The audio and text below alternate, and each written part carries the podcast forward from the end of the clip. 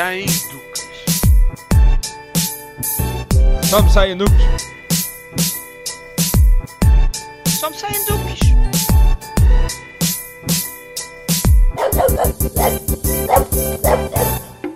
Olá, o meu nome é Ana e este é o Só Me Saem Duques. Eu sei que estive um pouco desaparecida na última semana e desde já as minhas desculpas. Quem não me segue nas minhas redes sociais, pessoais, digamos assim, do meu blog, obviamente que não são obrigados, não sabem que eu estou com uma lesão no meu maxilar. Eu descobri que tinha esta lesão no meu maxilar, já estava a gravar o podcast e obviamente que uma podcaster com uma lesão no maxilar não é muito fácil, digamos, trabalhar e há semanas que eu tenho que me proteger. E de facto o que ocorreu nesta última semana é que eu estive bastante mal e eu tive que proteger o meu maxilar ao máximo.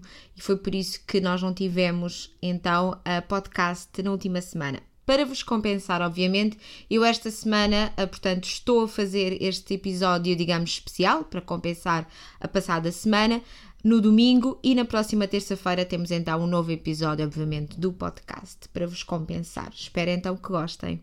Hoje venho falar-vos de pontes. Não daquelas que servem para atravessar rios ou lagos, mas daquelas invisíveis que nos fazem relacionar com o mundo, partindo de um princípio que somos pequenas ilhas, ok?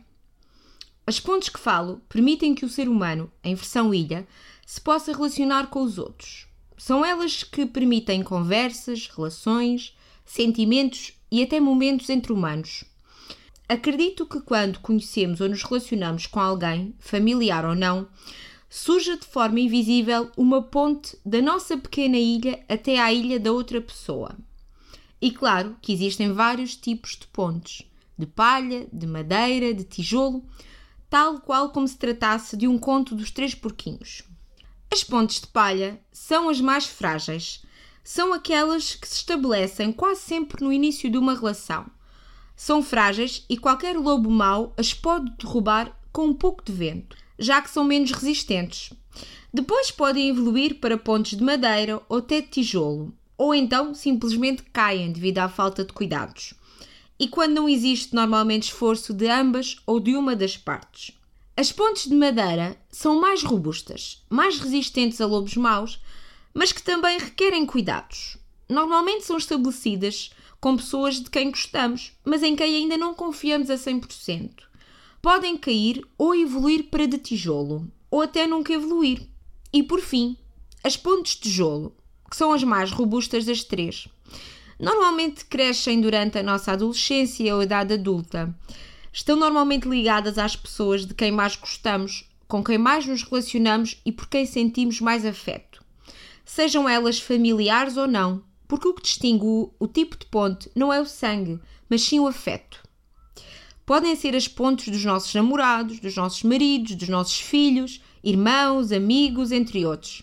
São elas que provocam as maiores dores quando caem e, quando acontece, quase nunca as podemos recuperar na sua totalidade. Ao longo da nossa vida, vamos estabelecer muitas pontes. Vamos construir pontes de tijolo e, por parvoíce, vamos derrubá-las. Vamos construir de palha, de madeira, com aquelas pessoas que são passageiras na nossa vida. Eu própria já quebrei e arruinei muitas pontes de palha, madeira e tijolo e se algumas delas não parei para pensar durante um minuto sequer, outras passo e passei muitas horas e muitas noites em claro a pensar nelas. E o que a sua destruição causou em mim.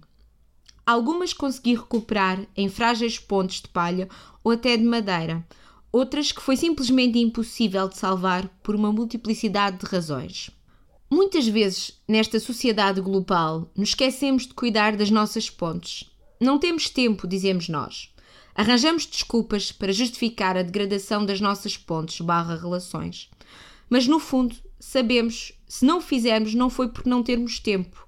Foi por comodismo, porque não quisemos, porque nos esquecemos até, ou porque fomos tão magoados por essas pontes que por vezes desistimos de reconstruir pontes que já tiveram muitas obras. Hoje gostava que pensassem sobre as vossas pontes se estão em bom estado, se precisam de obras ou simplesmente é necessário derrubar algumas, porque o que passa sobre elas já não nos satisfaz. Porque a verdade é que nem sempre as pontes que construímos são agora necessárias ou até benéficas. Por vezes é também necessário derrubar as pontes tóxicas, aquelas que nos fazem sentir mal, mesmo que estas sejam de tijolo. Gostava que refletissem também que nenhuma ponte é mantida sem boa manutenção e às vezes é a altura de pegar no telefone e dizer a outra ilha que a vossa ponte já teve melhores dias, mas que juntos vão conseguir salvá-la e depois lutam por ela ou ela cai. E mesmo as pontes que nos parecem mais resistentes também precisam de cuidados. Por isso, a minha mensagem hoje é que pensem nas vossas pontes, reflitam sobre elas e, se possível, melhorem-nas, seja derrubando ou construindo novas. Espero que tenham gostado do podcast de hoje. Peço-vos que avaliem o podcast nas vossas diferentes plataformas de audição e que nos sigam no Instagram em somsaenduques.podcast. Beijinhos e até à próxima!